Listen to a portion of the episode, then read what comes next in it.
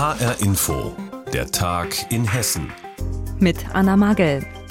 Gammelfleisch in Hessen. Vor rund zehn Monaten ist die Wurstfirma Wilke in Nordhessen geschlossen worden, weil Listerien in dem Fleisch gefunden wurden. Jetzt belegen Fotos, dass die Zustände bei der Firma schon viel länger katastrophal waren. Es gab großes Entsetzen, und zwar bundesweit, als der Wilke-Skandal öffentlich wurde.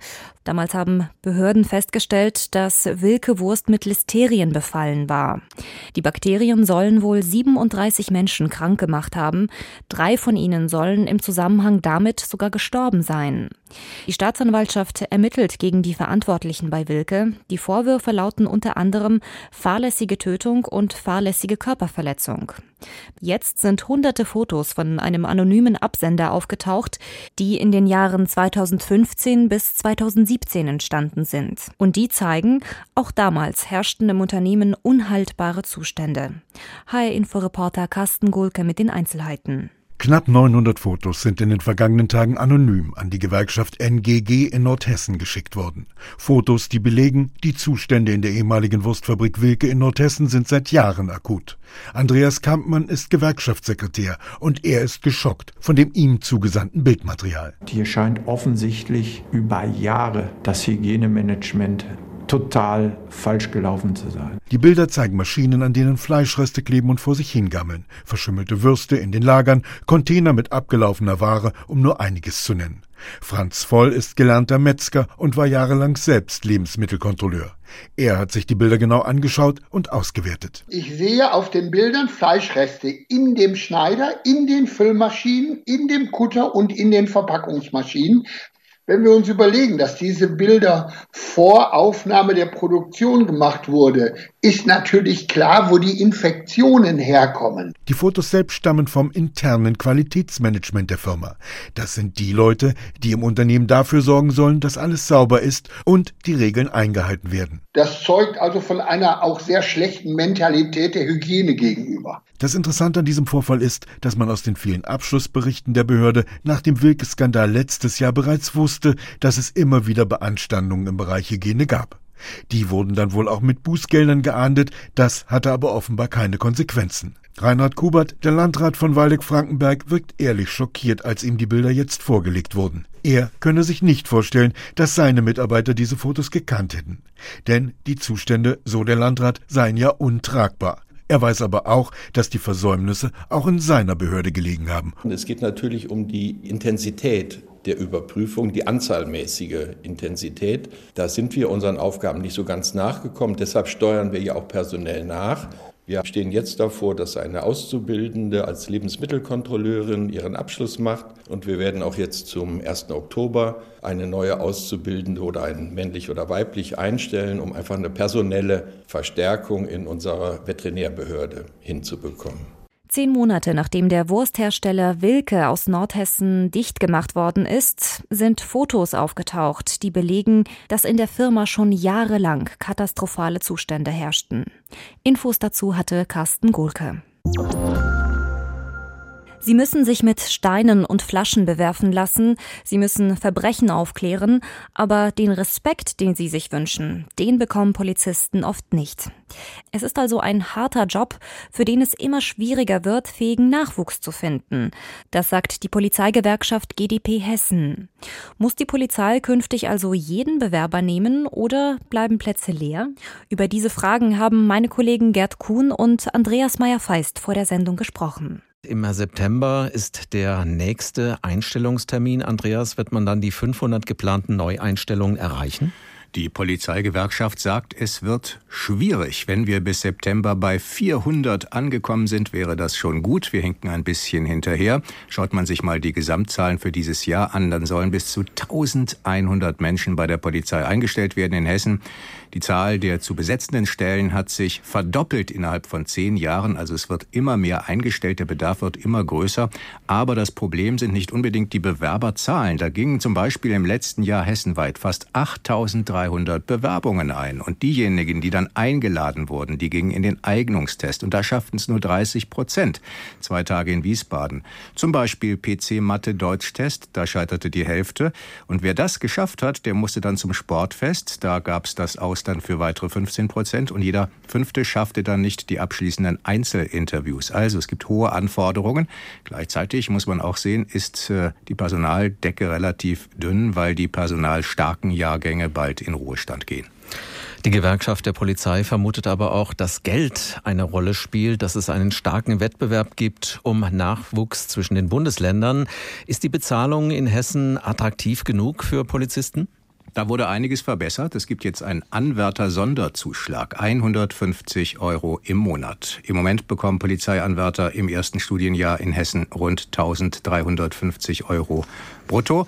Das ist die Konsequenz aus dem Februartermin. Da wurde auch schon eingestellt, da sollten 500 Nachwuchspolizisten ran, waren am Ende dann nur 334 äh, in der Ausbildung, obwohl sich auch wieder Tausende beworben haben. Es liegt also nicht unbedingt am Geld, auch an den Standards. Aber wenn man mal aufs Geld guckt, liegen die Gehälter recht weit oben in Hessen nach Auskunft des Innenministeriums auf Platz 5. Es gibt mehr Geld als in Rheinland-Pfalz und fast genauso viel wie in Nordrhein-Westfalen. Was tut man denn in Wiesbaden, um die Lücken beim Polizeinachwuchs noch auf den letzten Drücker zu stopfen? Das ist eine Herausforderung in Corona-Zeiten. Die spielen eine Rolle, weil Ausbildungsmessen nicht stattfinden, weil man nicht so einfach Probesporttests anbieten kann für potenzielle Anwärter. Übrigens ist dieser Sporttest zuletzt in Nordhessen gemacht worden. Da scheiterten viele. 17 von 34 kamen nur durch. Interessant ist das, was man in Friedberg machen will. Unter der Devise, wir strampeln uns ab für euch, fahren zwei Beraterinnen der Polizei mit ihren Rädern in die Schulen, um für eine duale Ausbildung zu werben und zwar direkt nach den Ferien. Die hessische Polizei hat Probleme, geeigneten Nachwuchs zu finden. Infos dazu hatte unser landespolitischer Korrespondent Andreas Meyer-Feist. Eigentlich würde jetzt der große Kampf um die Medaillen beginnen, und zwar bei den Olympischen Sommerspielen in Tokio. Es wären also die großen Tage von Sarah Köhler zum Beispiel, der Schwimmerin der SG Frankfurt, oder von Timo Boll, dem Tischtennisass aus dem Odenwaldkreis.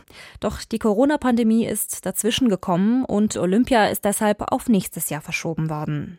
Da fragt man sich, was machen die Olympiathleten jetzt eigentlich? Unser Sportreporter Mattis Hohm hat nachgefragt.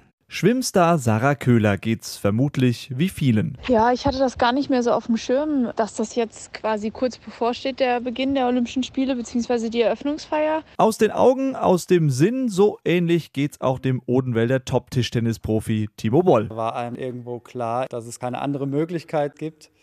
Deshalb war die Enttäuschung erstmal auch gar nicht so riesig.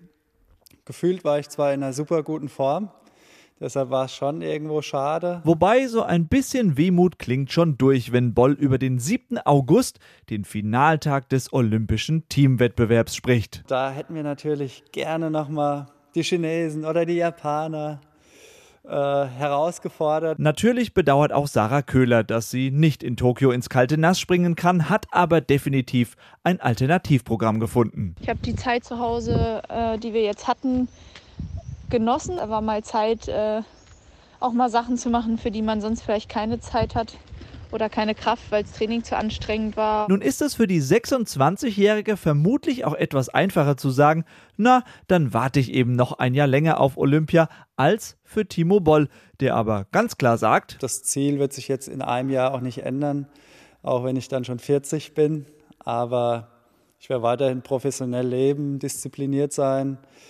auf mein Ziel hinarbeiten. Und das lautet Medaille holen. Gerne im Einzel, die Chancen im Team sind aber sicherlich größer und noch einmal das Flair Olympia genießen. Dieses olympische Dorf, äh, es herrscht irgendwie so ein spezieller Spirit bei allen.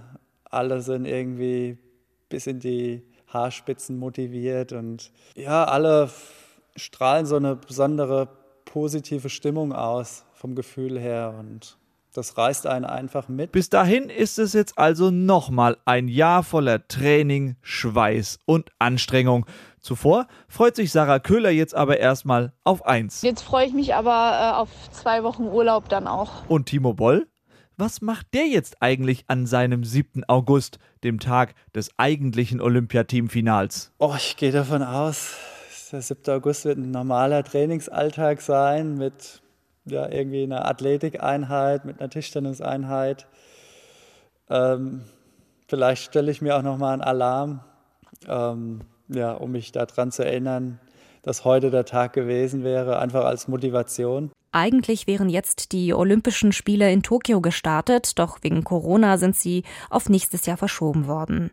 Wie jetzt die hessischen Olympiateilnehmer die Zeit nutzen, das berichtete HR-Reporter Matthias Hohm. Ja, und nicht nur Profisportler werden durch Corona eingeschränkt. Viele Menschen können wegen der Pandemie auch ihre Freizeit nicht so gestalten, wie sie es möchten. Einige Hobbys waren in letzter Zeit gar nicht möglich, zum Beispiel das gemeinsame Singen. Chöre hat Corona also hart getroffen.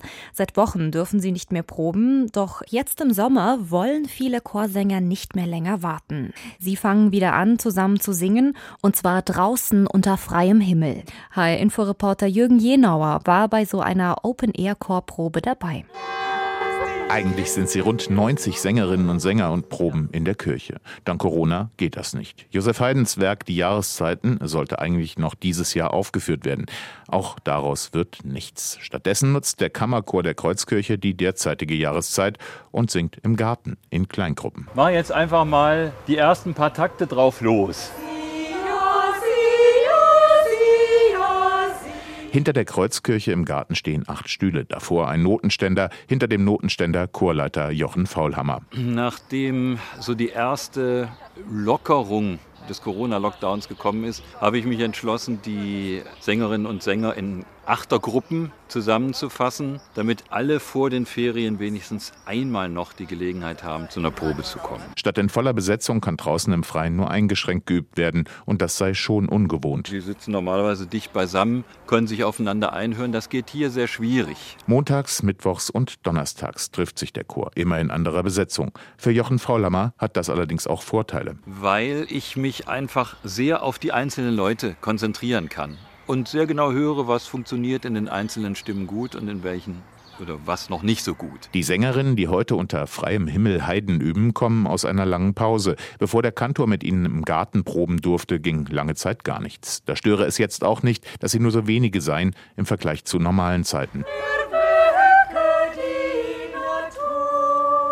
Für mich geht jetzt eigentlich ein Traum wieder in Erfüllung. Ich habe jetzt die ganzen Monate nicht singen können. Das sind natürlich auch meine lieben Sangesfreunde und Freundinnen. Ja, ich bin auch heilfroh, dass jetzt mal wieder gesungen wird. Von daher ist es heute toll, dass es mal wieder stattfindet, dass man sich mal wieder sieht. Seit 20 Jahren leitet Kantor Faulhammer den Kammerchor der Kreuzkirche, der schon 1955 gegründet wurde. Und Faulhammer sagt, so haben wir das noch nie gemacht, ist aber irgendwie auch ganz schön. Hat so ein bisschen was vom Singen in freier Natur, ja, unter dem Dach der Bäume. Und er hofft, dass nach der Corona-Krise dann wieder bald alle 90 Chormitglieder zusammen singen können und dass es dann doch noch etwas wird mit Haydns Jahreszeiten, wenn auch erst im kommenden Jahr. Wegen der Corona-Pandemie proben jetzt einige hessische Chöre unter freiem Himmel. Jürgen Jenauer hat sich das für uns angesehen. Und das war der Tag in Hessen mit Anna Magel. Alles Wichtige aus unserem Bundesland finden Sie wie immer auf hessenschau.de.